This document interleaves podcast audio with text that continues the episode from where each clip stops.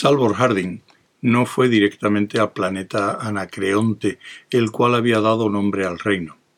No llegó hasta el día antes de la coronación, tras haber hecho rápidas visitas a ocho de los mayores sistemas estelares del reino, no deteniéndose más que el tiempo justo para conferenciar con los representantes locales de la Fundación. El viaje le produjo la opresiva impresión de la enormidad del reino. Era una pequeña astilla, una insignificante manchita comparado con las extensiones inconcebibles del imperio galáctico, del cual había formado una parte tan distinguida. Pero para alguien cuyos hábitos mentales han sido construidos alrededor de un solo planeta, que además está escasamente poblado, el tamaño y la población de Anacreonte eran impresionantes. Siguiendo cerradamente los lindes de la antigua prefectura de Anacreonte, abarcaba 25 sistemas solares, seis de los cuales incluían más de un mundo habitable. La población de 19 billones, aunque aún muy inferior a la del apogeo del imperio, crecía rápidamente con el desarrollo científico cada vez mayor, alentado por la fundación. Y sólo entonces Harding se sintió aterrado ante la magnitud de esa tarea. En treinta años, sólo el mundo principal había sido dotado de energía. Las provincias exteriores aún incluían inmensas extensiones en que la energía atómica no había sido reintroducida. Incluso el progreso realizado habría sido imposible de no ser por las reliquias aún en funcionamiento que había abandonado la marea creciente del imperio. Cuando Harding llegó al mundo capital, encontró todos los negocios habituales en absoluta paralización.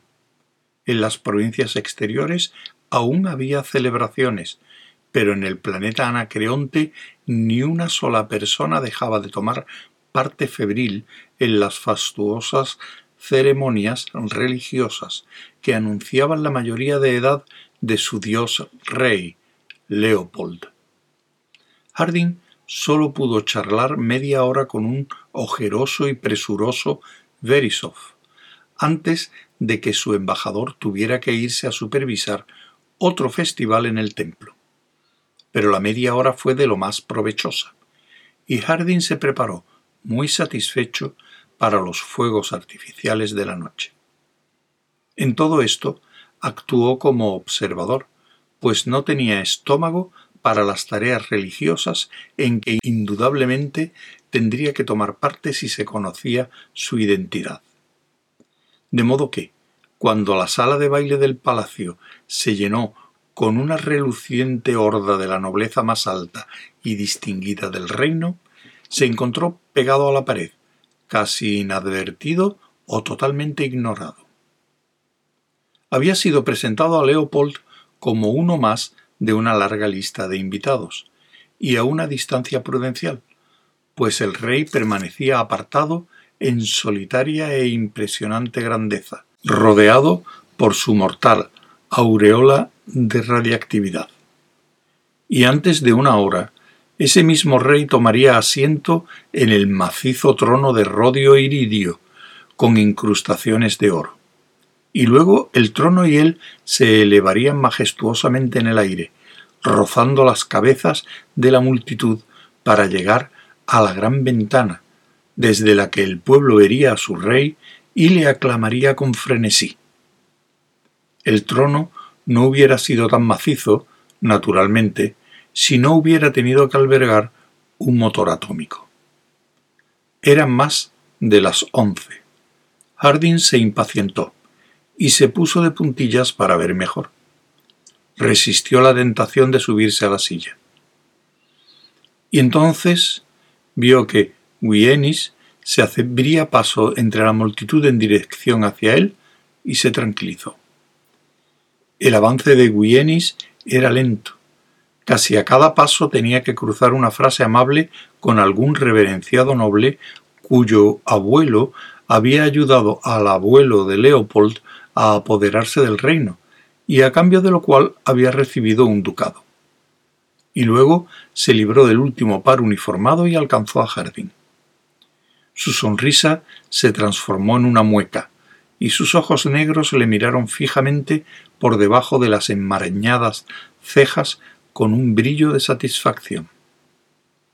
Mi querido Harding, dijo en voz baja, debe usted de aburrirse mucho, pero como no ha revelado su identidad. No me aburro, Alteza. Todo esto es tremendamente interesante. En términos no tenemos espectáculos comparables, como usted sabe. Sin duda, pero ¿le importaría ir a mis aposentos privados, donde podremos hablar largo y tendido y con mucha más intimidad? Desde luego que no.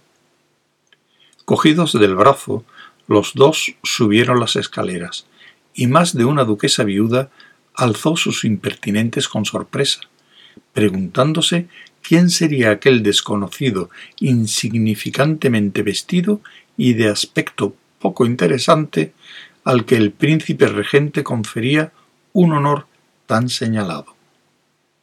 En los aposentos de Guyenis, Harding se puso a sus anchas y aceptó una copa de licor servida por la propia mano del regente con un murmullo de gratitud. Vino de Locris, Harding, dijo De las bodegas reales. Tiene dos siglos de antigüedad. Es de la cosecha de diez años antes de la rebelión ceoniana. Una bebida verdaderamente real, convino Harding cortésmente, por Leopold I, rey de Anacreonte. Bebieron, y Wienis añadió blandamente en una pausa, y pronto emperador de la periferia, y más adelante, quién sabe, es posible que algún día la galaxia pueda volver a unirse. Indudablemente. Gracias a Anacreonte. ¿Por qué no? Con la ayuda de la Fundación, nuestra superioridad científica sobre el resto de la periferia sería incuestionable. Harding dejó su copa vacía y dijo Bueno, sí, excepto que, naturalmente, la Fundación debe ayudar a cualquier nación que solicite su ayuda científica. Debido al alto idealismo de nuestro gobierno y el propósito grandemente moral de nuestro fundador Harry Seldon, no podemos tener favoritismos. Es algo que no se puede evitar, Alteza. La sonrisa de Guyenis se ensanchó. El espíritu galáctico, para usar la expresión popular, ayuda a los que se ayudan a sí mismos. Comprendo perfectamente que la Fundación, abandonada a sí misma, nunca cooperaría. Yo no diría eso.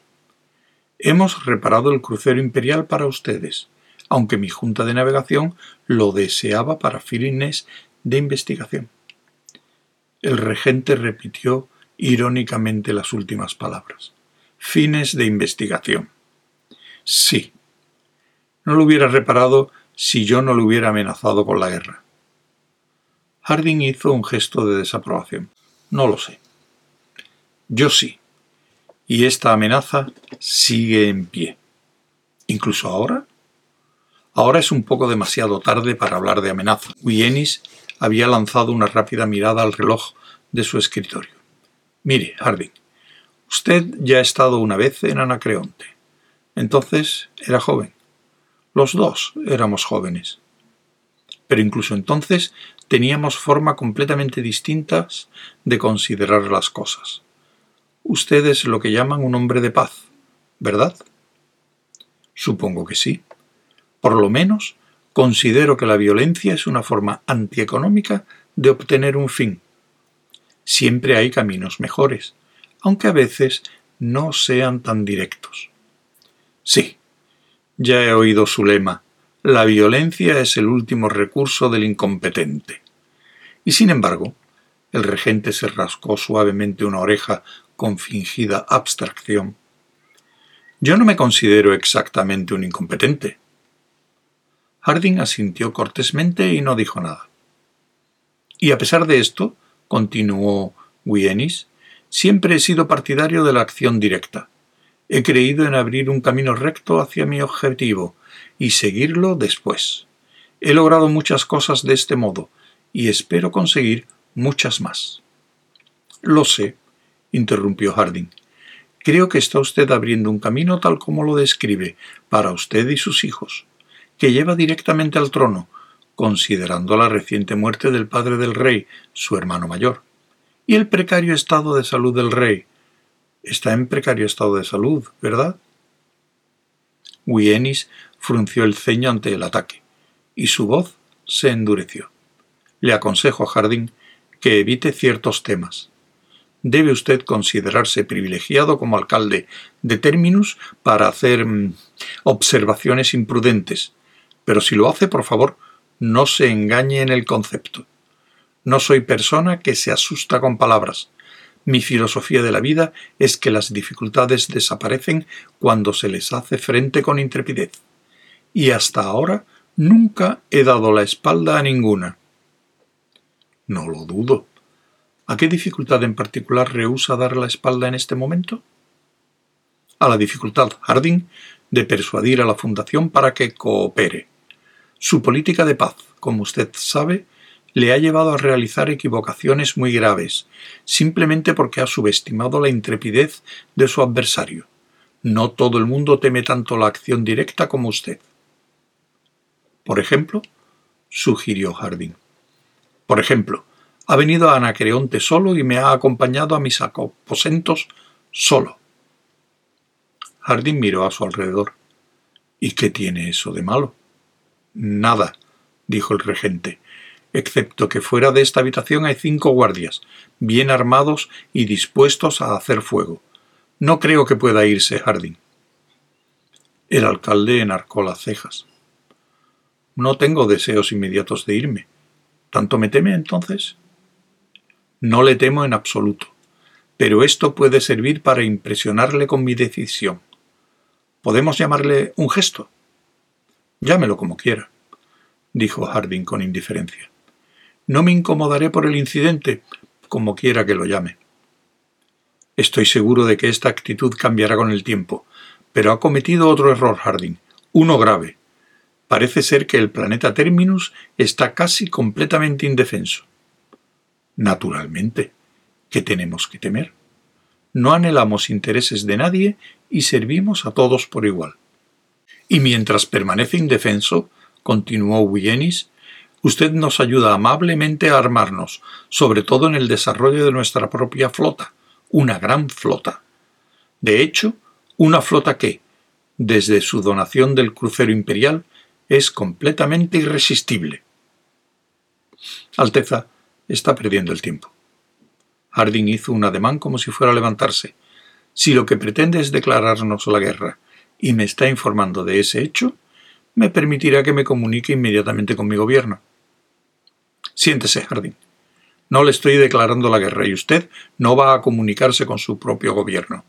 Cuando la guerra sea iniciada, no declarada, Jardín, iniciada, la Fundación será informada de ello a su debido tiempo por las explosiones atómicas de la flota anacreontiana bajo el mando de mi propio hijo, que irá en el buque insignia Guyenis, antiguo crucero de la flota imperial.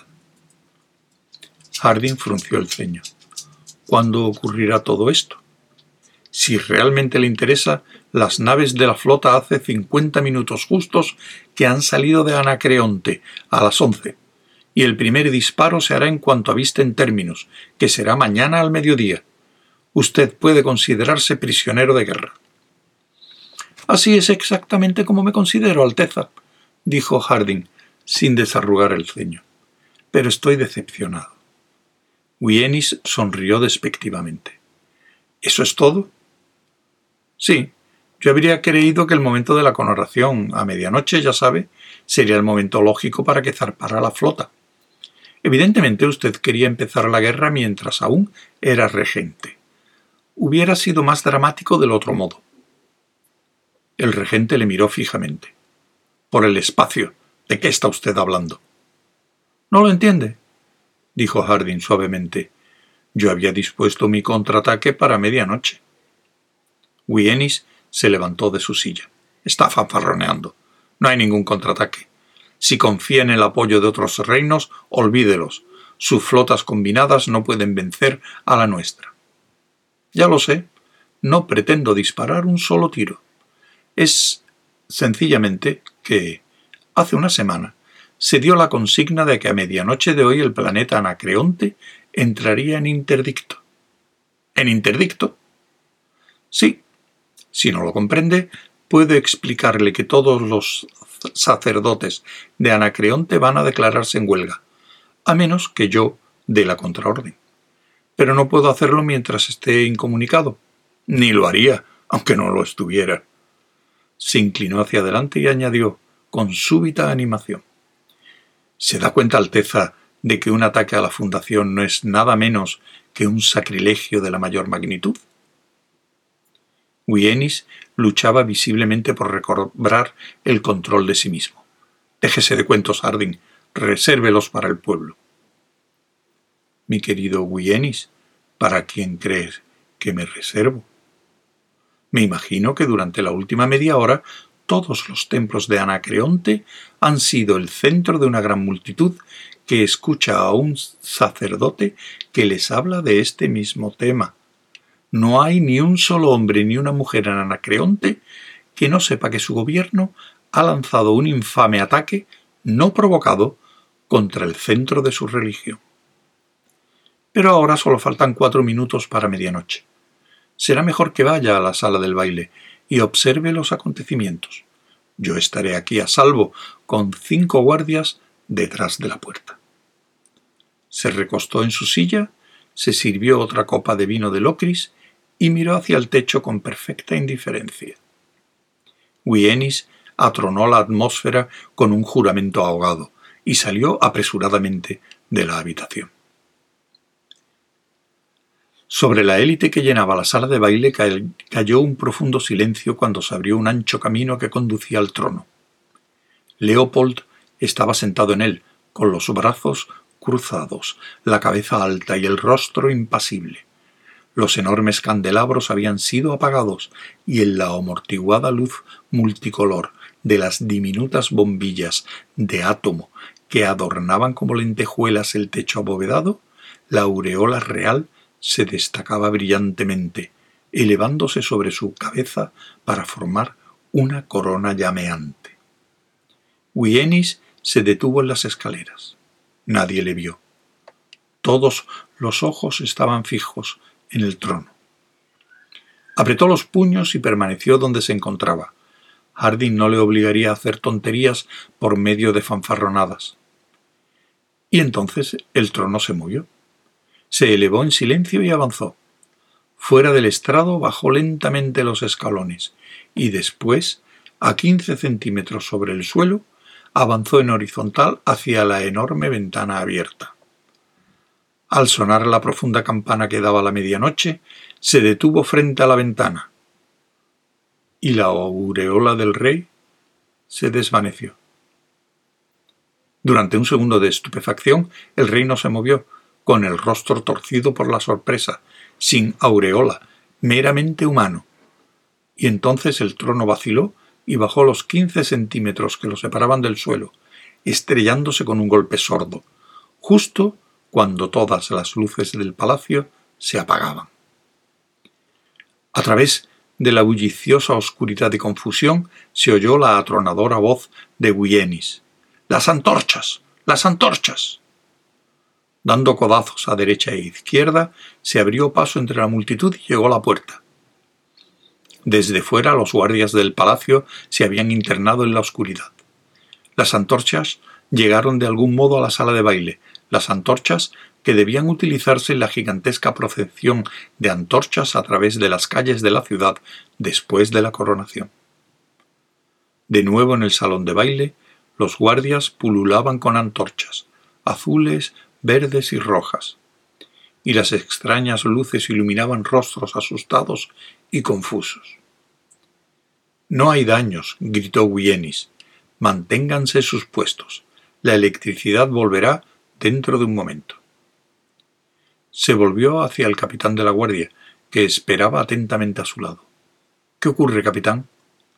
Alteza, fue la instantánea respuesta. El palacio está rodeado por la gente de la ciudad. ¿Qué quieren? gruñó Wienis. Hay un sacerdote a la cabeza. Ha sido identificado como el supremo sacerdote Poli Verisov. Reclama la inmediata libertad del alcalde Salvor Harding y el cese de la guerra contra la fundación. El informe fue hecho con el tono inexpresivo de un oficial, pero sus ojos se desviaban incómodos. Wienis gritó Si cualquiera de ellos intenta pasar por las puertas del palacio, dispárenle a matar. Por el momento, nada más. Déjelos gritar. Mañana pasaremos cuentas. Las antorchas habían sido distribuidas y la sala de baile volvía a estar iluminada. Wienis corrió hacia el trono, aún junto a la ventana, y ayudó a levantar al asustado Leopold, pálido como la cera. Ven conmigo. Lanzó una mirada por la ventana. La ciudad estaba completamente a oscuras, desde abajo llegaban los roncos y confusos gritos de la muchedumbre. Solo hacia la derecha, donde estaba el templo Argólida, había iluminación. Juró irritadamente y arrastró al rey lejos de allí. Wienis entró como una tromba en su habitación, con los cinco guardias tras los talones. Leopold le siguió, con los ojos desorbitados, enmudecido por el susto. Harding, dijo Wienis vivamente. Está jugando con fuerzas demasiado grandes para usted. El alcalde ignoró al regente. Permaneció tranquilamente sentado a la luz nacarada de la bombilla de átomo de bolsillo que tenía al lado, con una sonrisa irónica en su rostro. Buenos días, Majestad, dijo a Leopold. Le felicito por su coronación. Harding, gritó Wienis de nuevo, ordene a sus sacerdotes que regresen a sus quehaceres. Harding levantó fríamente la vista. Ordéneselo usted mismo, Wienis, y averigüe quién está jugando con fuerzas demasiado grandes. En este momento no gira ni una sola rueda en Anacreonte, no hay ni una sola luz, excepto en los templos. En la mitad invernal del planeta no hay ni una sola caloría de calefacción excepto en los templos. No hay una sola gota de agua corriente, excepto en los templos. Los hospitales no aceptan a más pacientes. Las plantas de energía están paradas. Todas las naves están posadas en el suelo. Si no le gusta Wienis, usted mismo puede ordenar a los sacerdotes que vuelvan a sus quehaceres. Yo no quiero. Por el espacio, Harding. Lo haré. Si ha de ser una demostración, lo será. Veremos si sus sacerdotes pueden enfrentarse con el ejército. Esta noche todos los templos del planeta estarán bajo supervisión del ejército. Muy bien, pero ¿cómo va a dar las órdenes? Todas las líneas de comunicación del planeta están interrumpidas. Descubrirá que la radio no funciona, la televisión no funciona y las ultraondas no funcionan. De hecho, el único medio de comunicación del planeta que funcionaría fuera de los templos, naturalmente, es el televisor de esta misma habitación, y yo lo he arreglado para que sirva únicamente de receptor. Wienis luchó inútilmente por recobrar el aliento, y Harding continuó. Si lo desea, puede ordenar a su ejército que entre en el templo Argólida, a pocos metros del palacio, y utilizar los aparatos de ultraondas para comunicarse con otras partes del planeta. Pero si lo hace, me temo que el contingente del ejército se ha hecho pedazos por la multitud. ¿Y entonces? ¿Cómo protegerían su palacio, Wienis? ¿Y sus vidas, Wienis? Wienis dijo atropelladamente: Podemos aguantar los demonios. Esperaremos a que amanezca. Deje que la multitud grite y la energía siga cortada, pero aguantaremos, y cuando llegue la noticia de que la fundación ha sido tomada, su preciosa multitud descubrirá lo vacía que era su religión, y se alejarán de sus sacerdotes y se volverán contra ellos. Le doy hasta mañana al mediodía, Harding, porque usted puede detener la energía en Anacreonte, pero no puede detener mi flota. Su voz graznó exultantemente. Están en camino, Jardín, con el gran crucero que usted mismo ordenó reparar a la cabeza. Harding repuso con ligereza. Sí, el crucero que yo mismo ordené reparar, pero a mi manera. Dígame, Wienis, ¿ha oído hablar de un relevador de ultraondas? No, ya veo que no. Bueno, dentro de unos dos minutos descubrirá lo que uno de ellos puede hacer. Conectó la televisión mientras hablaba y se corrigió. No, dentro de dos segundos. Siéntese, Wienis, y escuche.